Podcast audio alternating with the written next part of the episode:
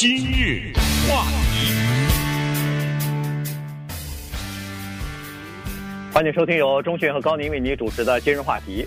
呃，在这个最近这个呃反种族主呃种族主义和种族歧视以及反对这个警察暴力的一系列的。呃，游行啊，示威啊，这个活动当中呢，呃，昨天有这么一个消息呢，就引起了全国性的辩论啊。这个就是呃，华纳传媒啊这家公司下面的 HBO 呃 Max 这个呃串流平台嘛，他们呢在这种情况之下呢，把一部经典的电影叫做《乱世佳人》呢给下架了啊。那这个做法呢，就引起了很多人的呃这个反应了。呃，这个辩论非常的激烈。其实赞成他们下架的人。但很少数啊，大部分的人还都是支持不应该下架啊。这样的电影，这样的经典电影，其实还是应该让大家看的。那么，呃，可能华纳传媒呢也会做一些呃这个补救的措施啊。据说是在一个星期之后，可能还会重新的再上来。但是它在这个片头呢，可能会加一些其他的，比如说解释啊，呃，对种族主义的谴责啊，对奴隶制制的这个谴责等等啊。所以。呃，今天我们把这个事情啊跟大家讲一下，相信很多人听了这个消息之后呢，都有自己的看法。对，也不管你自己的看法是什么，你首先得了解这个情况是怎么回事儿，对不对？呃，你先得知道这发生了什么情况。再有就是，我相信呢，我们大多数的听众都看过这个电影。这个电影呢和这个小说啊，基本上它存在着三种翻译哈，一种叫做“飘”，呃，第二个呢叫做“随风而逝”。第三个叫做《乱世佳人》，呃，用在电影上呢，练《乱世佳人》比较多，但是小说呢，呃，最早傅东华的那个翻译的版本比较流行的那个是叫《飘》啊，呃，大概是这么回事吧哈。这个故事呢也不用说了，大家也都知道，这是反映美国南北战争之前还有期间一个十二棵橡树啊庄园里面的一个女性，白人女性啊，她与周边的艰苦的环境抗争。她的爱情故事，当然这个里面还有她和她身边的奴隶之间的一些互动啊等等，是这么一个经典电影。说它是经典是这么一个原因，是首先呢，一九三九年拍摄完成，一九四零年获得奥斯卡最佳影片奖，他当时是一项十项提名，后来呢，包括最佳影片、最佳导演什么几个大奖都拿了。呃，同时呢，他还创下了另外一个历史。就是这个电影在一九四零年的奥斯卡颁奖典礼上面呢，是在美国的电影史上有史以来第一个黑人获得了奥斯卡奖。这是在里面演女佣的那个 Hattie McDaniel，她获奖啊。所以，呃，从她的在电影史上的地位也好，从她的电影的改编也好，这都是非常的经典。所谓经典，还有一个原因就是我们知道，多数的从书改编成电影的作品，往往是。以失败告终，或者说至少呢，大家都说一句话，说这个东西，哎，还是看书更好。呃，可是这个呢，是一个比较成功的改编的案例，也就是说，他甚至这么说吧，他的影响大于那个书。我看过这个电影的人多于看过这本书的人。那现在的争议是什么呢？是随着这一次的示威啊和再一波的民权运动的争取呢，引发了一系列的其他的头绪，包括我们几天以前刚讲过的关于丘吉尔雕像的问题，是这百分之百的是同一类的问题。呃，就是对一个历史人物，对一个历史的作品，要不要进行审查？历史要不要抹杀？历史可不可以篡改？都要面对这些问题，因为这个东西改不了，这已经发生了。那么怎么面对历史？那说到文学作品的话，那就更加的麻烦。呃，可能大家。关注这方面的情况呢，会知道马克吐温的作品在南方的一些州是被禁止作为学校阅读的。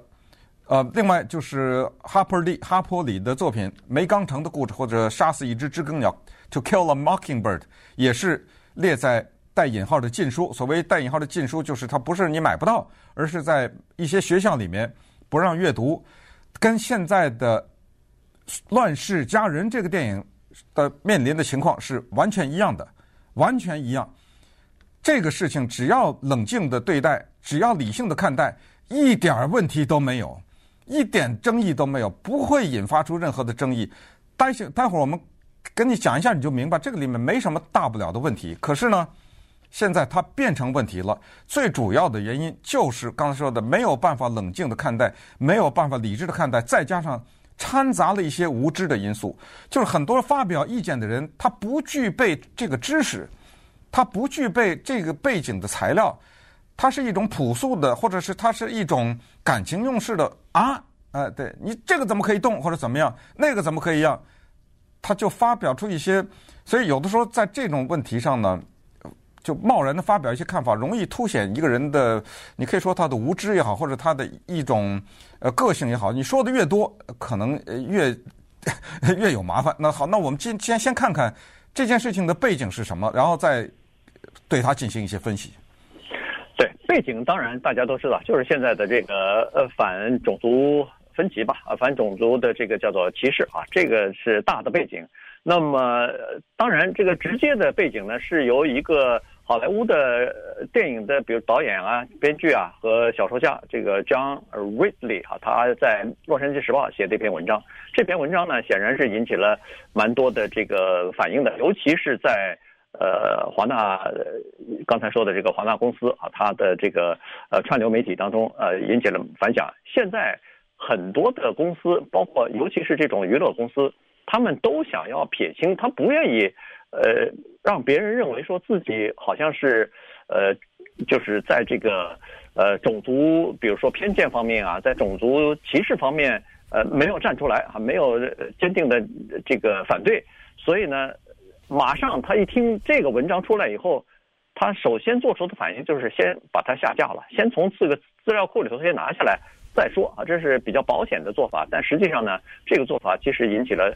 非常多人的马上就开始批评了哈，呃，这个呃 really 他是他是也获得过奥斯卡奖啊。顺便说一下，他是这个呃那部电影就是是呃叫为奴十二年，哎，为为奴十二年啊，Twelve Years a Slave 这部电影的编剧啊，同时呃他也是获得了当年的这个奥斯卡的这个最佳编剧奖吧。那么他提出的原因呢有这么几点啊，大家可以听一下，你赞成还是不赞成？他是认为说，对这部电影确实是一个经典的电影，然后集结了当时好莱坞大概是最有才华的一批男女演员来制作这部电影啊，所以呢，在艺术成就方面，他没有批评什么东西，但是他是说这部电影的内容，它的主题呀，是说的是在南北战争之前，这个南方一片歌舞升平的这个景象，说是这不就是意味着。好像是在奴隶制的情况之下，这个黑奴都非常的开心啊，都非常的高兴。呃，在这个呃种植园里边，大家开开心心的，呃，帮着，就是等于是和这个主人的或者是主人的家人什么的，呃，非常的融洽。呃，好像觉得，哎，这个奴隶制不像人们说的那么恐怖，不像人们说的那么血腥啊。他说是这个呢，可能会给人一个，第一是给人家一种假的印象啊。其实奴隶制是非常残酷的啊，他是这么说。第一，第二呢，就是说电影当中也给一些黑人呃注定了或者说是永久抹去不了的一些刻板的印象，在这个电影当中呢，就等于是加深了人们的这个印象。所以他是建议呢，呃，把它拿下来。他当然后来在文章当中也说，不是永久的把这个电影就。封存在这个，比如说保险箱里头了。他说做一些适当的，比如说呃解释啊，或者是呃评论啊，或者是批评批判这个种族呃这个当时的奴隶制啊什么的，还是可以再拿出来的。所以这个事情呢，引起很多人的反响。对，呃，首先呢，介绍一下这个 John Ridley 是一个黑人啊，这一点非常的重要。那他写的那一个电影《为奴十二年》呢，也是奥斯卡的最佳影片啊，不光是他得了最佳编剧奖。那个电影也是最佳影片。那个电影的导演 Steve McQueen 是英国导演，也是黑人。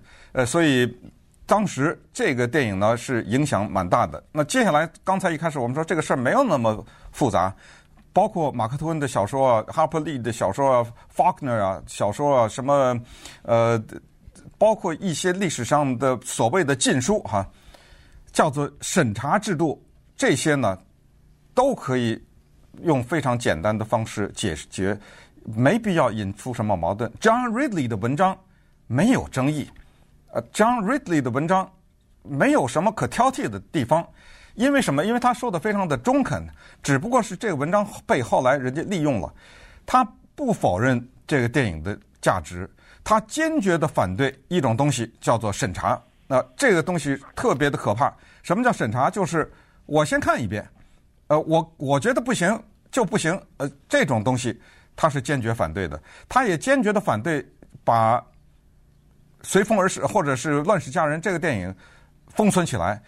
但是有一些简单的问题，就回答就行了。就这是不是一个好的电影？是不是一个经典电影？我们不说它的艺术价值，那个是见仁见智的问题。但是它的地位，它是美国有史以来票房最高的电影。如果把那个通货膨胀算都算进去的话，呃，现在的这些什么 Titanic 什么，好像也都击败不了它，或者至少它能排在前几名吧。呃，从票房的，他在民众当中受的欢迎的程度是这样。他讲的这个故事，这个爱情故事也好，是什么？这些呢，老百姓喜爱。你可以说它没有文学价值，你可以说它是等于琼瑶，这都无所谓，就是见仁见智。但是老百姓喜爱，这都不能否认的事情。但是，就回答一个核心的问题，它所产生的那个年代，Margaret Mitchell 这个作者是个白人女性，她反映的南方的生活是不是真实的？你不能否认有它真实的地方，即使是这些黑人在农场里面过得心满意足的话，你也不能否认它有它真实的地方。因为后来在美国社会引起来的大型的讨论，以及后来在学术界的探讨，就是关于所谓拥有和租用的问题，都已经解释了这个问题，没有什么可说的。就是说，奴隶主他一定要对黑奴好，这注意啊，这不是普遍的啊，但是这是一种心态，是因为我拥有你。如果你生病了，你死了不行，你死了以后谁给我干活啊？他是这么这么一种心态，这个就和租用不一样。什么叫租用？就是呃，你给老板打工，老板发工资给你，他和你的关系是租的关系。所以老板有的时候会虐待员工，是因为他认为这是一个租赁关系。你走了，我还再请别人。可是黑人的奴隶不能死，死了我就没了，我得花钱再去买去。所以 他在某某种程度上，他要。对你好，你看这个，呃，《乱世佳人》这个电影里，那保姆，刚才我说的奥斯卡影片的那个黑人保姆，那他对他的主人是一种，呃，好像是长辈对，真的都是可以管教的啊，可以说的这种，是不是真实的？当然是，呃，到因为这个黑很多的白人的孩子被在黑人的怀子奶妈的怀里抱着长大的，当然他可以呵斥他，他可以什么没有问题，但是不要忘了。这这是一部分现实。那 John Ridley 呢？他只是说，你把这个电影拿下去以后，等再次就说在前面做一点说明而已。呃，Disney Plus 已经这样做，就很多过去的那些电影呢，都已经这样做了。那接下来我们就看看，还有另外一个现实，也不能忽视。今日话题。谢谢收听由钟迅和高宁为您主持的今日话题。今天呢，我们跟大家讲的这个《乱世佳人》这部经典的电影呢，被这个呃华纳呃娱乐他给拿下来哈。但是呢，呃，当然这个是引起了很多人的反对了哈。这个刚才我们呃稍微讲了一下，其实更多的人不光是保守派，就是其他的一些呃自自由派的自这个左倾的这些呃，不管是作家也好，编剧也好，呃，一普通的民众也好。都反对哈，这个，呃，就是这样子。但是，呃，华纳娱乐呢，他是这样说，他说昨天他发表了一个声明，他说不是马上，不是一下就拿下来了，他是，我觉得他们是非常中肯啊，他就是说这是一个时代的产物啊，他这个电影当中可能有一些呃种族的偏见，呃，包括一些呃画面也好，一些用的语气啊，用的词啊也好，他说。呃，这种偏见呢，实际上在美国现在变成呃司空见惯的一个东西了。所以他认为说，这个种族主义的这种语言啊什么的，他在当时和在现在都是错误的。所以他说，我们要把它拿下来以后呢，要在前面加一个解释，然后对种族主义这个批评。然后再给他重新上架哈，所以估计大概就是下个星期什么的，他们会尽快的放上来。而且他已经说了，他说他们已经邀请了一个，就是一个黑人的，呃，这个专家啊，就对这个种族歧视这方面，种族呃当时的奴隶制什么的，南方的奴隶制什么的，有深刻研究的这个专家来做这番解释啊。所以呢，呃，当然没有透露专家的名字，但是可以想象出来，在这方面应该是一个权威啊。所以呢。呃，这个很快，在这个他们的这个串流媒体的呃影片库里头，你就还可以看到呃《乱世佳人》。呃，对，这个是就是说被炒作了哈。所谓被为什么他突然之间变成一个大新闻，就是有的人突然大声的惊呼，也没有看到这些资料和 John Ridley 的文章，就是说糟糕，这些人这个政治正确走过了，把。把一个电影给封杀了，你知道吗？嗯，对，没这意思，一一丝一毫的这意思都没，就是晚了那么几天。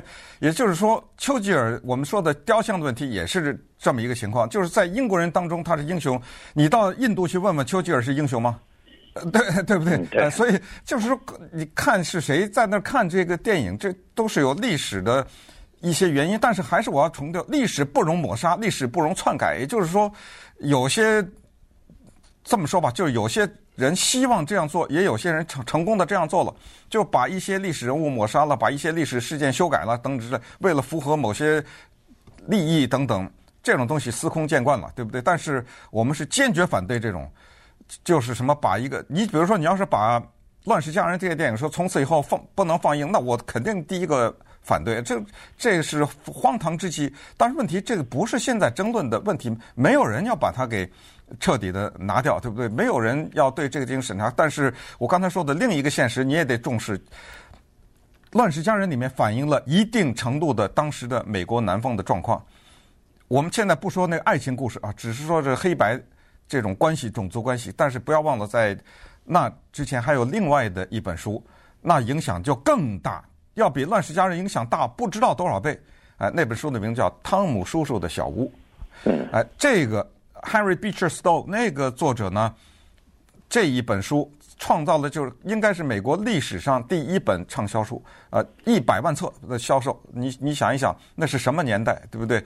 然后当然后面有一个虚构的故事，说林肯总统接见他，呃，Harry Beecher Stowe 就是《汤姆叔小屋》的作者说说哦，原来你就是那个发动了一场内战的小妇人，呃，就靠着你写那本书，呃，这个后来历史证明是虚构的。但是不管怎么说，就是这个书呢，描写的另外一个现实也不能忽视，也就是后来大家都知道的，就是黑人的苦难。呃，那包括那个时候，因为。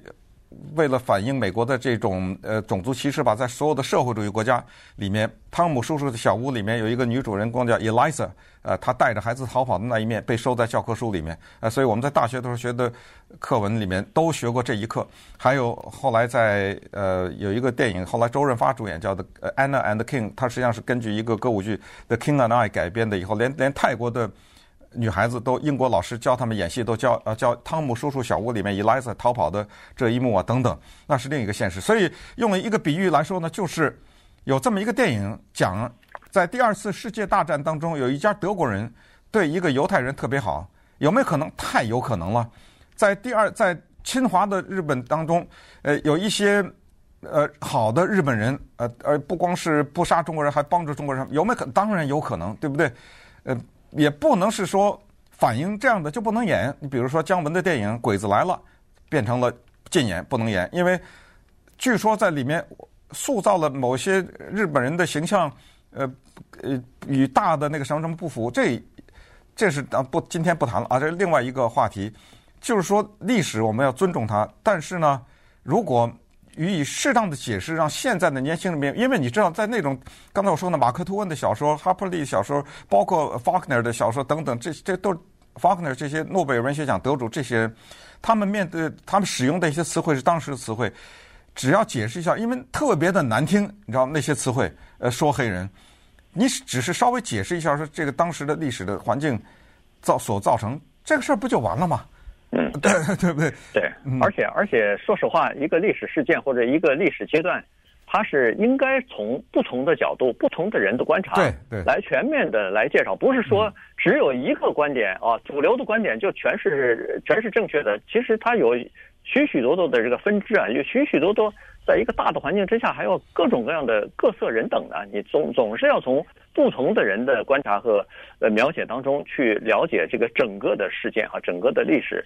呃，你说是啊，这个一下子呃，就是等于是要不就是篡改，要不就是掩盖呃曾经发生过的事情，让这个呃国家显得很不体面，显得很不道德的这种黑奴事件制度，居然在美国曾经发生过啊！我把这个东西掩盖住，美化了。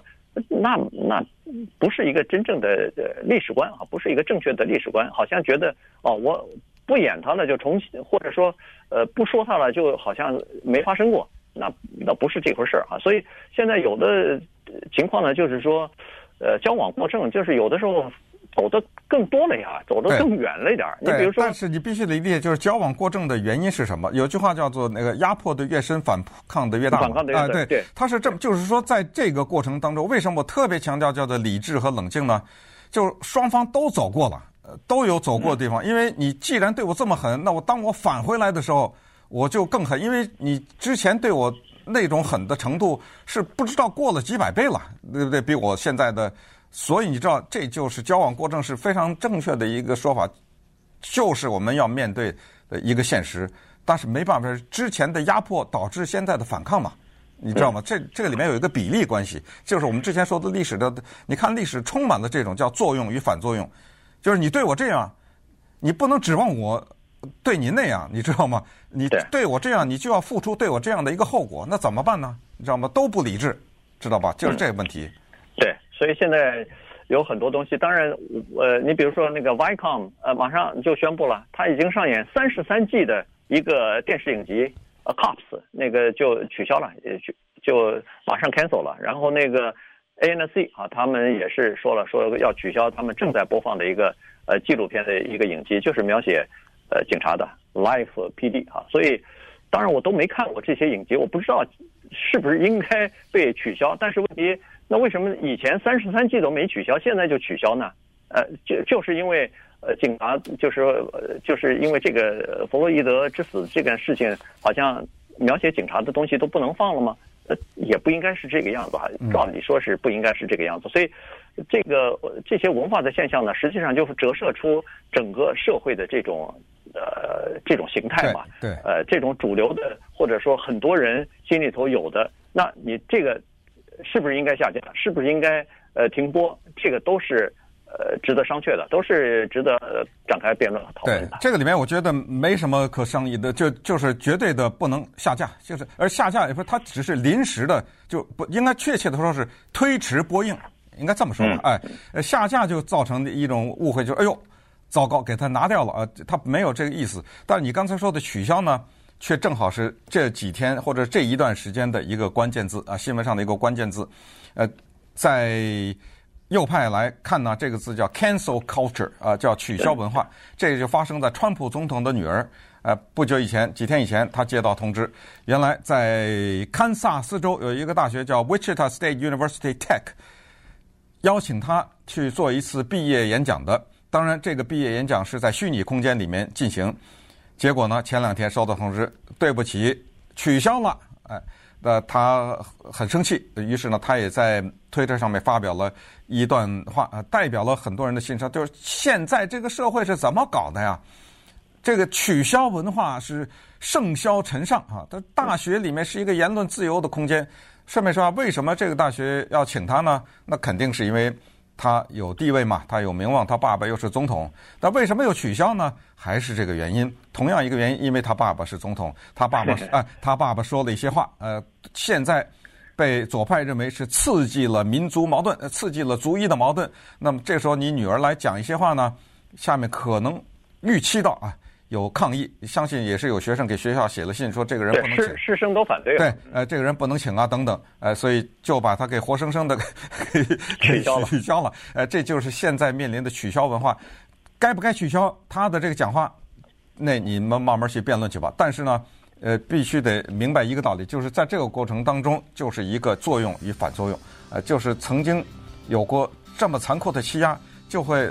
导致一个更大规模的反扑，在这个过程当中，一定要清楚的认为，就是两边呢都有过激的。你比如打砸抢，不就是过激吗？呃，对不对？呃，打这这，它就是一个对一个黑人被警察弄死的这么一个情况的一个过激的反应。但是，即使是这样，一定是要明白，就是有的东西没有什么争议。我觉得，呃，有有的东西它不构成争议。呃，就是要尊重历史，呃，不能是根据一些个人的意愿呢去把它抹杀。因为为什么说所谓个人的意愿？因为有人他来了说，好了，你今天乱世佳人不让我演，那你个明天干脆把什么，这就是谁？Ted Cruz 说的吧？对不对？干脆这个电影也不能演，那个电影也不能演，这个话也不能说，那个话也不，呃，Megan Megan Kelly 以前福斯电视台的那个女主持人，她现在说，她说，如果你把好莱坞电影里面对女性歧视的那些电影和成分你都挑出来，好莱坞的电影史没电影了，对，剩不下几部，剩不下几部电影，全全删光了，对不对？呃，这就是叫滑坡，就是往下做了一些推断吧，一一些。不太可能会发生的这么一些推断，那这样的一说呢，很多人一听，哎呦，是啊，有道理啊。呃，今天你跟同你允许同性恋人结婚，明天他可以跟他们家猫结婚，你知道，这这这这这这这条路走下去以后呢，就真的，这矛盾就越来越深了。